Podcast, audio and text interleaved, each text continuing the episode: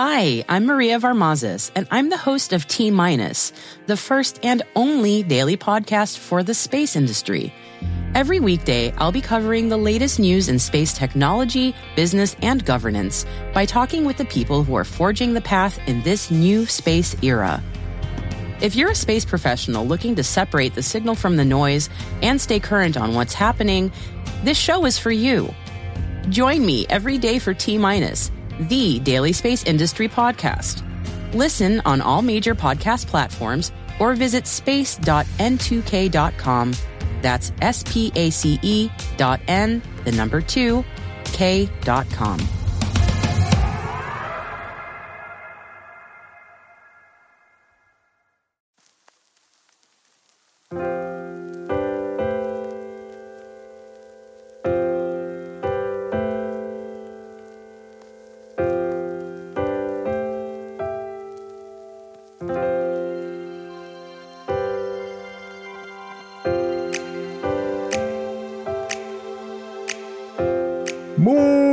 Muito bom dia, boa tarde, boa noite, queridos ouvintes.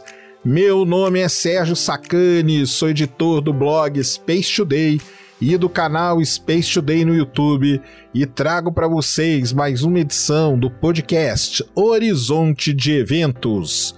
No programa de hoje, vamos ver que os astrônomos estão usando uma nova técnica para medir a taxa de expansão do universo com base em galáxias elípticas gigantes. E a pergunta é: será que com essa nova metodologia iremos ter a solução para um dos maiores dilemas da astronomia atual, a crise cosmológica? Será que o segredo está aí nas galáxias elípticas gigantes? Vamos tentar entender toda essa história aqui em mais uma edição do Horizonte de Eventos. Chegou a hora da ciência invadir o seu cérebro.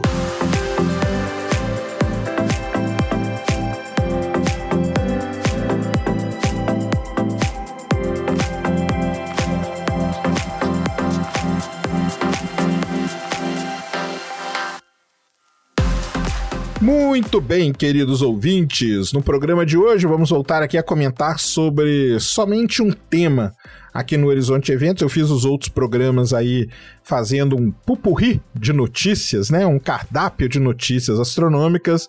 E hoje eu resolvi comentar só sobre esse tema aqui, porque é um tema muito importante.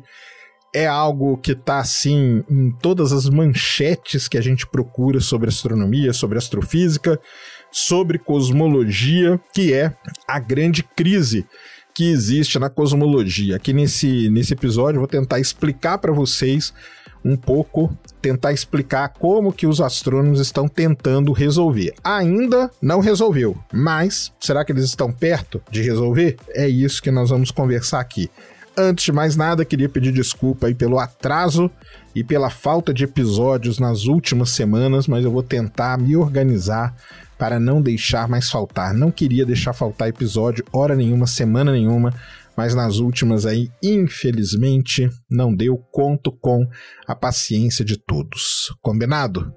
Então, determinar aí o quão rápido o universo está se expandindo é fundamental para que a gente possa entender o nosso destino cósmico. O destino do universo ele está ligado a essa taxa de expansão do universo.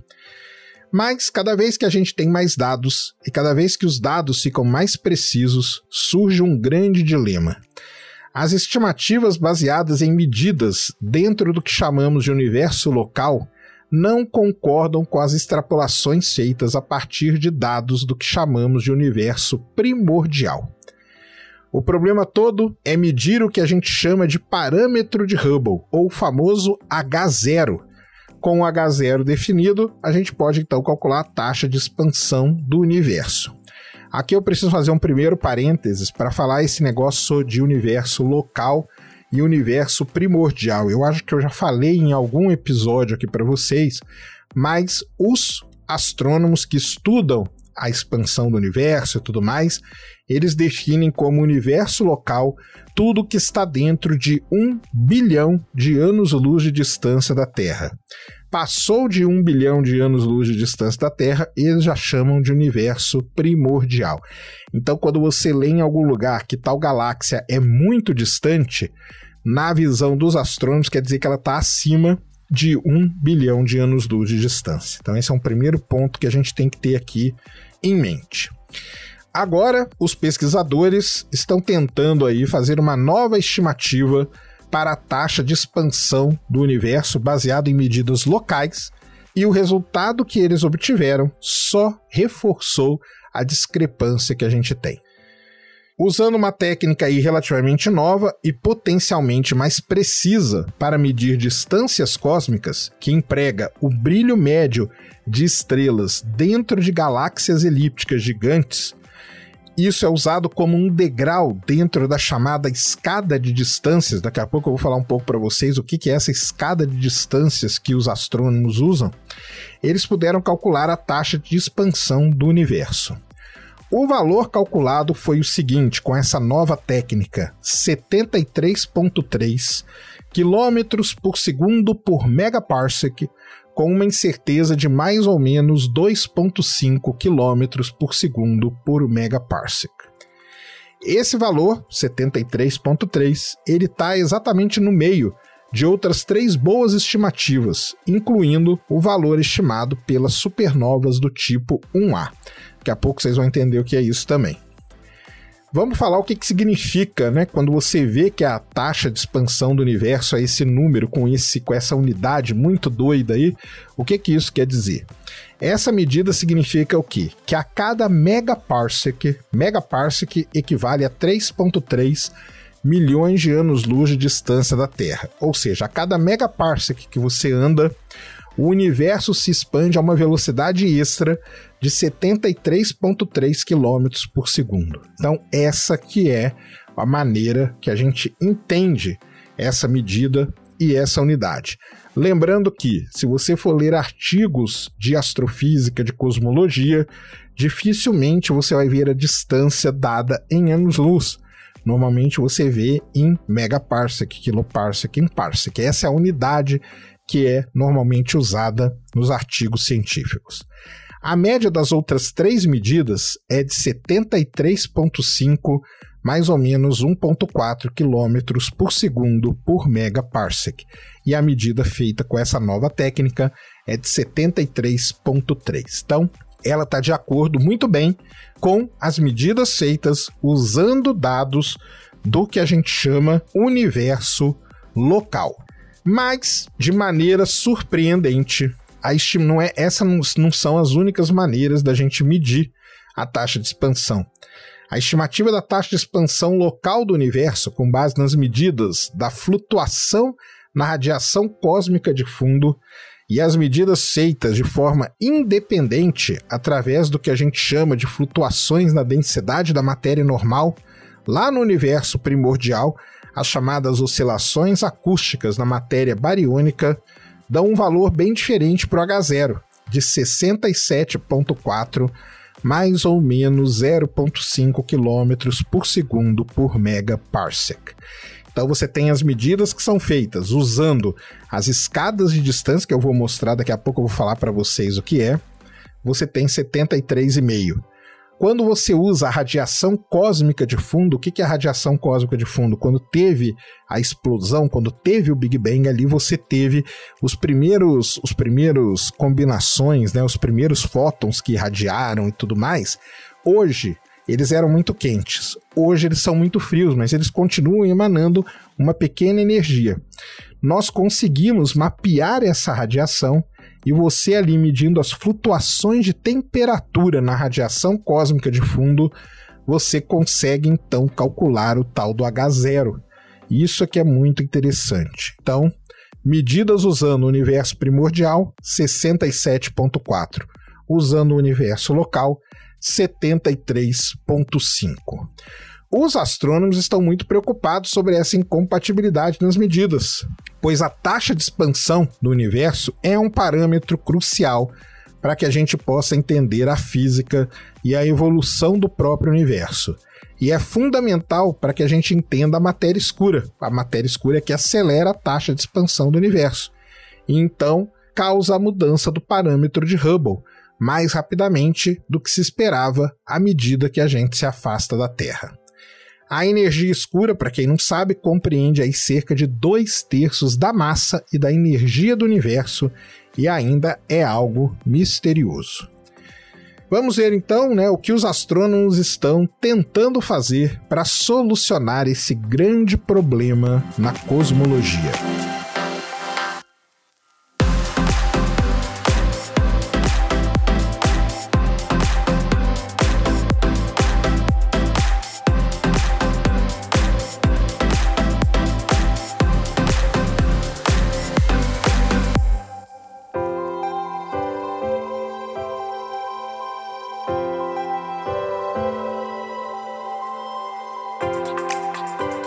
Nessa nova maneira de calcular a taxa de expansão do universo, os astrônomos usaram medidas da flutuação do brilho na superfície de 63 galáxias elípticas gigantes, para então determinar a distância e assim eles conseguem construir um gráfico onde eles colocam distância versus velocidade para cada uma dessas galáxias e com esse gráfico, a inclinação da reta ali do gráfico, eles conseguem calcular o H0. Os astrônomos deram um nome para essa técnica. Ela é chamada de Surface Brightness Fluctuation, ou SBF, ou em bom português, flutuação do brilho superficial. Superficial aqui que a gente diz é a superfície da galáxia. Mas como assim a galáxia tem superfície? Os astrônomos consideram, quando a gente observa uma galáxia, aquele, aquilo que a gente está observando ali seria a superfície dela. Então você tem numa galáxia espiral os braços, o centro dela, então você consegue medir a, o brilho superficial que a gente chama. É estranho falar isso, mas é a maneira como eles usam essa, esse termo. Essa técnica ela é independente das outras usadas e tem um potencial de fornecer uma estimativa mais precisa para a distância do que as outras, principalmente dentro de um raio de 100 megaparsec da Terra, ou seja, algo em torno aí de 330 milhões de anos-luz. As 63 galáxias usadas nesse trabalho estão a distâncias que variam entre 15 e 99 megaparsec. Esse estudo é pioneiro, pois é a primeira vez que se consegue reunir uma grande quantidade de dados homogêneos de 63 galáxias para se estudar o H0 com a técnica SBF, uma técnica que se mostrou excelente para medir distâncias até esses 100 megaparsecs. 43 das 63 galáxias estudadas vieram de um grande programa de pesquisa de galáxias que a gente tem, conhecido como Massive. E aqui uma coisa muito interessante da própria história da astronomia, né? A história da astronomia, ela é baseada num grande esforço que o ser humano tem para tentar entender a escala absoluta do universo. E aqui um exemplo legal para vocês. Em 1769, o James Cook viajou até o Tahiti para medir o trânsito, para observar né, e fazer as medições do trânsito do planeta Vênus na frente do Sol. Ele foi lá, uma, uma expedição interessante, ver um trânsito é algo legal, mas existia um objetivo maior atrás disso. Através da medida do trânsito, foi possível calcular o tamanho do sistema solar. Ou seja, nós vamos atrás de algo que é próximo de nós, Vênus, por exemplo, e a partir de alguma propriedade, de algum fenômeno que acontece com aquilo que está próximo de nós, nós tentamos extrapolar para coisas mais distantes. A ideia é essa: é usar medidas que você consegue fazer com maior precisão para então estimar algo muito maior. O método SBF é mais ou menos a mesma coisa. Ele usa galáxias que são bem desenvolvidas, que estão no que a gente chama de universo local, para então estimar com precisão a distância e, a partir dessa estimativa com a distância, definir o valor de H0, que nos dirá no final das contas como o universo funciona. Os astrônomos já estão imaginando como será quando James Webb for lançado, porque aí eles vão conseguir aumentar a base de dados das galáxias elípticas e com isso certamente terão uma melhor estimativa do H0. Mas como que nasceu todo esse problema? Quais são as principais propriedades aí? Como essas propriedades envolvidas em tudo isso elas são medidas? Vamos conversar um pouquinho aqui sobre de onde que vem o grande dilema da cosmologia.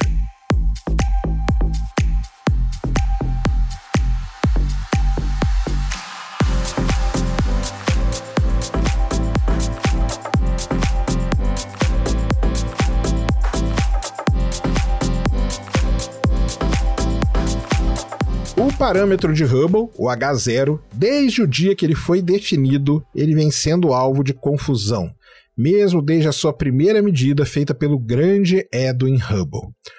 O Hubble mediu a taxa de expansão local e veio com um resultado sete vezes maior, implicando que o universo, na verdade, seria mais jovem do que as estrelas mais velhas observadas.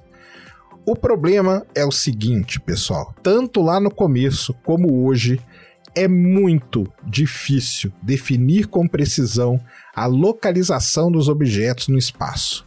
Existe uma propriedade, que é a distância, que, por incrível que possa parecer, é talvez a propriedade mais importante e talvez também a mais complicada de se estimar com precisão. Parece besteira, né? Porque medir distância para nós aqui, terráqueos, é tranquilo. Vou ali na padaria, é perto, vou de uma cidade na outra, eu sei quantos, quantos quilômetros são. Se eu vou até um outro país, eu sei quantos quilômetros são, mas na astronomia não é certo. E daí que, com o passar do tempo, os astrônomos criaram o que eles chamam de uma escada para medir as distâncias no universo, onde cada grau dessa escada são técnicas e usam objetos cada vez mais longe um do outro. Então você começa o primeiro degrau da escada, o segundo usa objetos e técnicas que podem medir com precisão coisas mais distantes do que no primeiro, no terceiro, com relação ao segundo, e assim por diante. O primeiro degrau da escada de distâncias é baseado em objetos próximos, onde é possível medir a distância através da técnica da paralaxe. Acho que todo mundo aqui sabe o que é a técnica da paralaxe. É aquela que depende, que está que tá ligada ao movimento de rotação da Terra ao redor do Sol. Então você faz uma medida de um objeto quando a Terra está de um lado, seis meses depois a Terra está do outro lado da sua órbita você olha aquele objeto e você tem um pano de fundo com as estrelas. E você vê o quanto aquele objeto se deslocou com relação ao, pan ao pano de fundo ali, né, ao background. Com isso, você usa uma trigonometria básica, porque você sabe a o tamanho da órbita da Terra. Você, por ângulos, você consegue então medir a distância.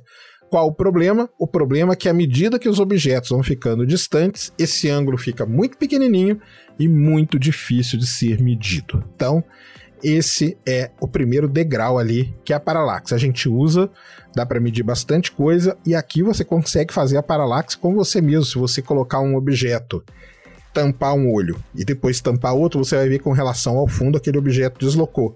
Você medindo a distância entre seus olhos, medindo a, a distância, é, vendo o, esse tamanho aqui, o ângulo, calculando tudo, você consegue chegar na distância do objeto Fica aí para quem quiser brincar com a paralaxe. Subindo um degrau, nós temos o que nós chamamos de estrelas variáveis cefeidas. Isso nos leva um pouco mais distante, pois o brilho das variáveis cefeidas está linkado com o período da sua variabilidade. Assim, você define bem o brilho e a partir do brilho você define a distância. Eu não vou comentar aqui, mas When you save on auto insurance for driving safe with USAA Safe Pilot, you'll feel like a big deal. Even in a traffic jam. Save up to 30% with USAA Safe Pilot. Restrictions apply. Existem equações que relacionam o brilho que você está medindo de objeto com a distância. Medir o brilho de determinados objetos é fácil, como nas variáveis cefeidas. Então, você observa as estrelas variáveis e com isso você consegue calcular a distância. Foi isso que o Edwin Hubble usou lá na década de 30. Se a gente subir mais um degrau, nós vamos ter as supernovas do tipo 1A. Isso é uma coisa interessante, por que, a gente não usa cefeidas sempre? Porque vai chegar um limite que a gente não vai mais conseguir detectar esse tipo de estrela. Então a gente tem que ir para um outro degrau, por isso que é uma escada, uma escada de distâncias.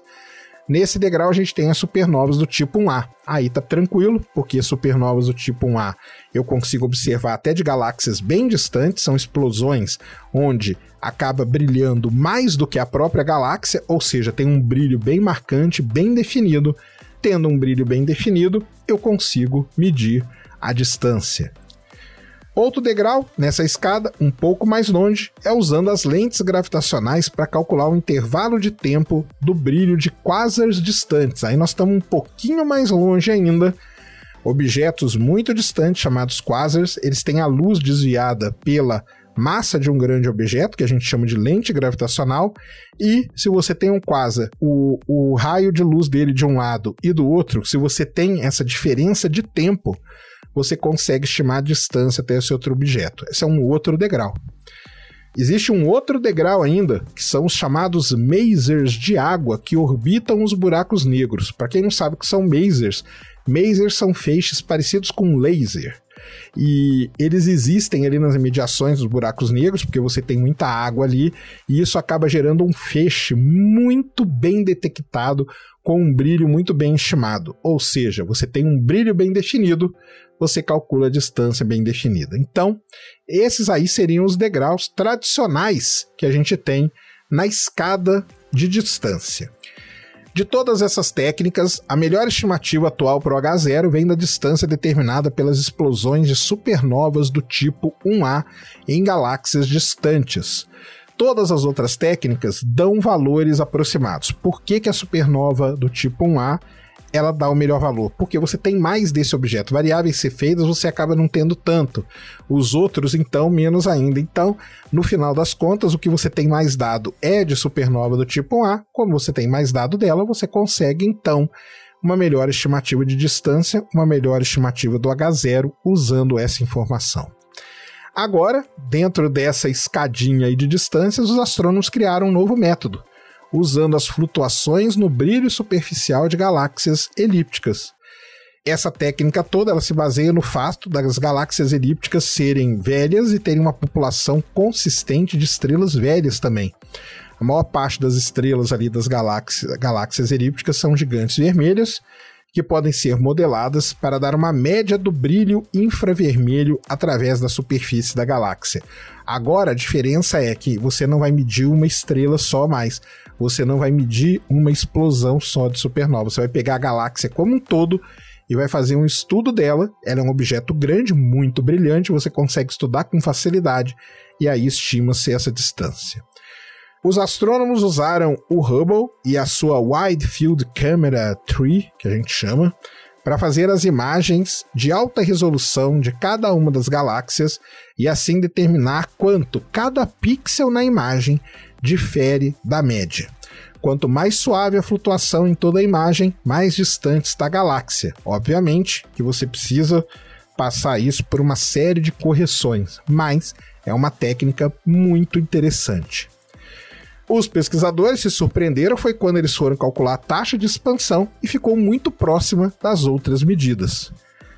Como essa técnica ela usa dados até 100 megaparsec, ou seja, o que chamamos de universo local, como eu falei lá no começo para vocês, o valor encontrado para H0 continua discrepante com a medida do chamado universo primordial.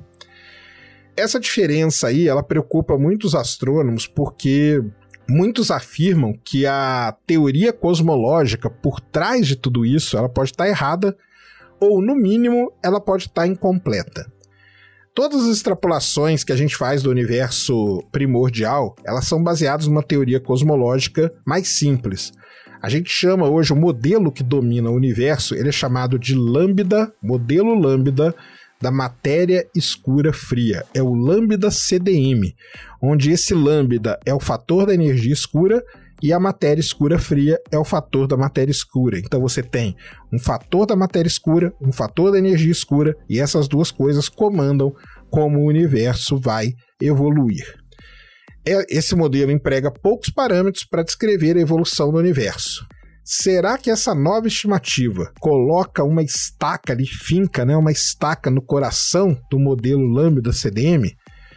Os astrônomos dizem que ainda não é para tanto, não. O que mais que ela pode fazer é dar uma fundadinha maior na estaca ali, mas o Lambda CDM ainda vive, é ele que comanda o universo da maneira como a gente conhece, então o modelo Lambda CDM, por enquanto, ainda continua vigente. Alguns dizem que, na verdade, o que está errado são os observadores que fazem medidas do universo local. Então a galera lá do universo primordial diz que o erro está nas observações, mas é muito difícil isso acontecer porque vocês viram a quantidade de métodos que eu passei para vocês? Então, Cefeida, supernova, SBF, lente gravitacional, maser. Qualquer medida que você faz com essas técnicas que usam dados do universo local são técnicas diferentes, elas dão mais ou menos o mesmo resultado. O problema é quando você vai fazer medidas com as técnicas que usam os dados do universo primordial. Aí a diferença é muito grande. A importância desse modelo aí novo, desse, desse método novo chamado SBF, é justamente essa. Ele é um novo método independente que entrou nessa brincadeira de estimativa do H0 e deu um resultado parecido com os outros.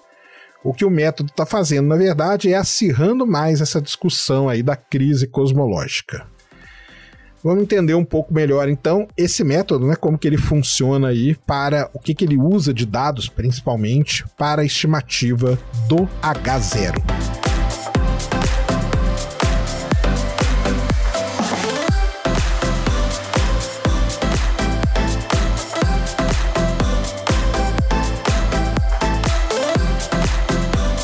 Bem, o novo valor de H0 usa um grande programa de estudo de galáxias próximas chamado de Massive.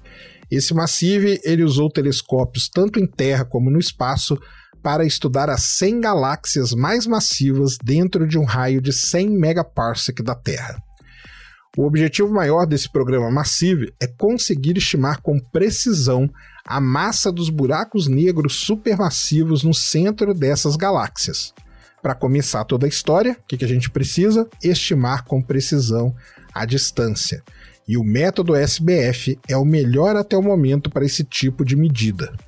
Os pesquisadores usaram o programa Massive para determinar então a distância até a galáxia gigante NGC 1453, localizada na constelação de Erídanos. Combinando aí o valor da distância, 160 milhões de anos-luz, com os extensos dados espectroscópicos obtidos por telescópios em Terra como o Gemini, o McDonald e outros, foi possível medir as velocidades das estrelas dentro do centro da galáxia. Combinando tudo isso, os pesquisadores concluíram que o buraco negro central da galáxia tem uma massa equivalente a 3 bilhões de vezes a massa do Sol.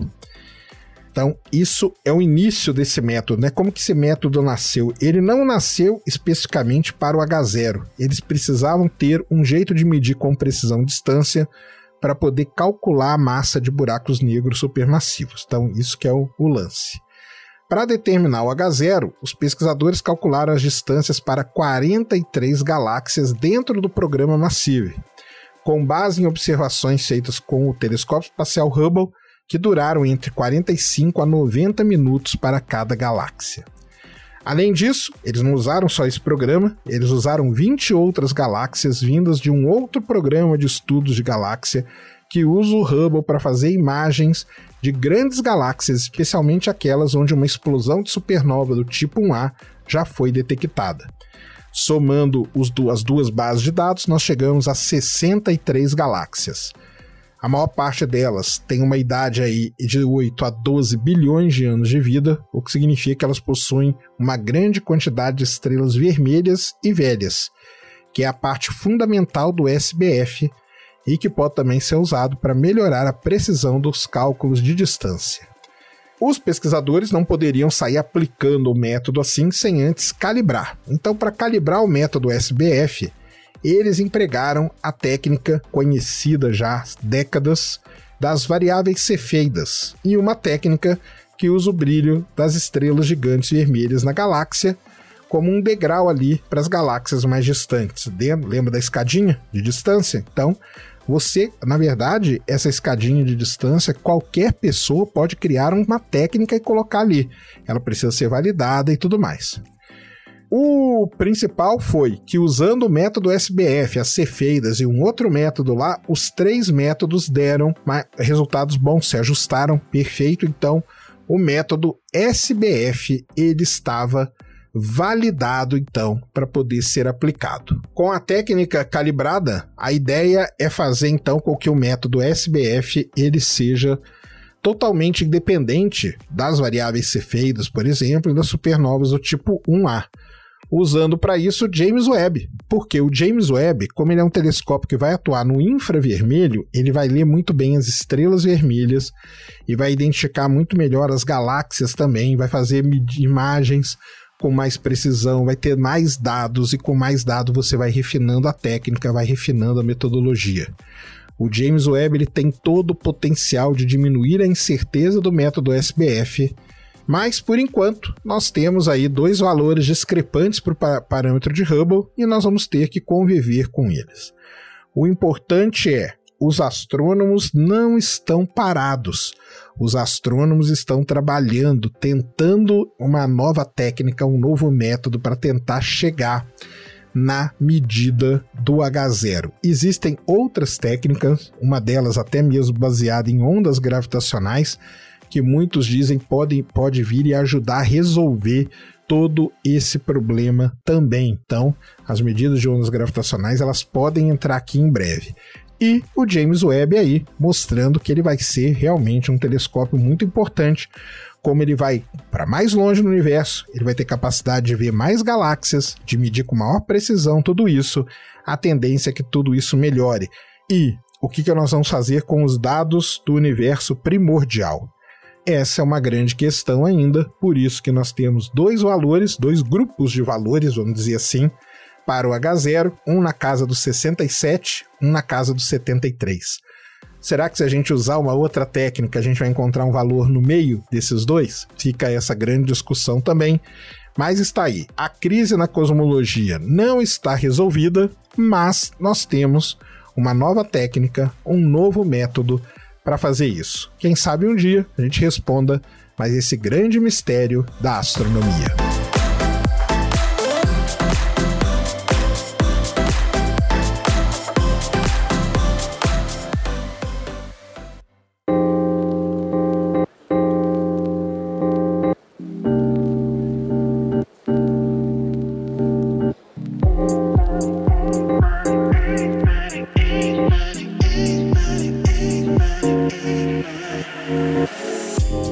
Muito bem, então, pessoal, queridos ouvintes, aqui foi mais uma edição do Horizonte de Eventos. Como eu falei no começo, eu peço milhares de desculpas a todos por essas semanas, por esses dias sem episódio.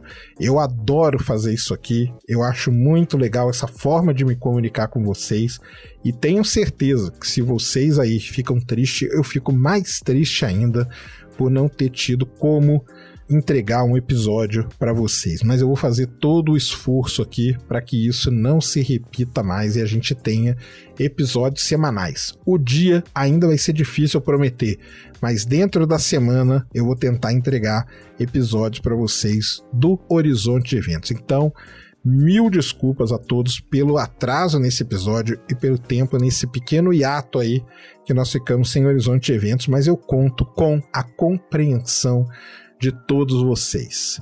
Espero de coração que vocês tenham gostado desse episódio. Essa discussão aí do, do H0 é muito importante. Quem viu a live com lá no canal do Marcelo Glazer, você viu que ele até respondeu. Ele é um cara que estuda isso e ele até fez a, a resposta que ele deu lá para uma pergunta foi essa, né? Que para ele essa é uma das grandes questões que a gente precisa resolver e é mesmo, porque isso é o que comanda, isso é o que vai ditar para gente como que o universo evolui. Se isso tá meio capenga, tudo que a gente pode dizer sobre a evolução do universo fica meio assim também. Então, é uma discussão muito importante que tem que ser levantada entre os astrônomos, entre os cosmólogos e a gente aqui no meio tentando entender um pouquinho disso e passar para vocês. Então é muito, muito interessante mesmo esse tema. Tem alguns vídeos no meu canal, se vocês forem lá e baterem na crise cosmológica, eu explico, tem imagens e tudo, como que o Hubble faz isso.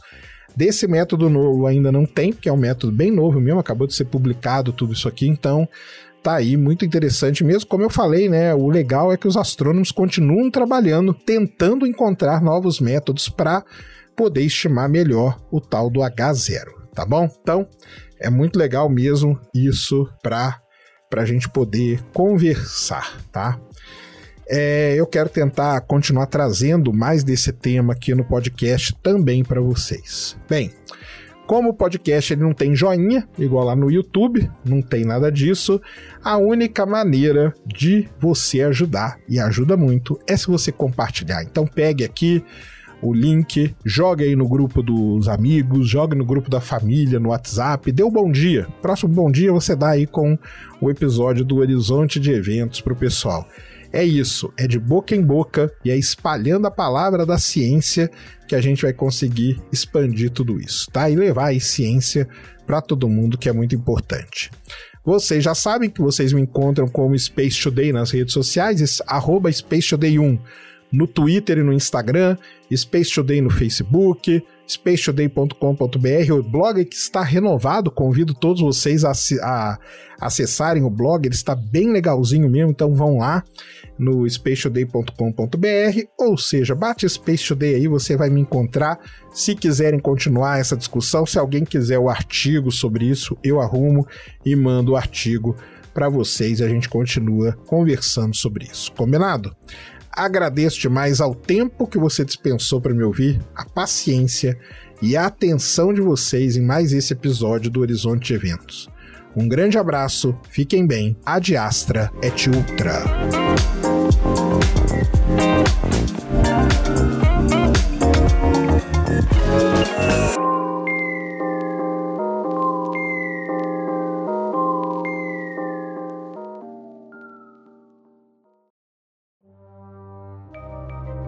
Este programa foi produzido por Mentes Deviantes. deviante.com.br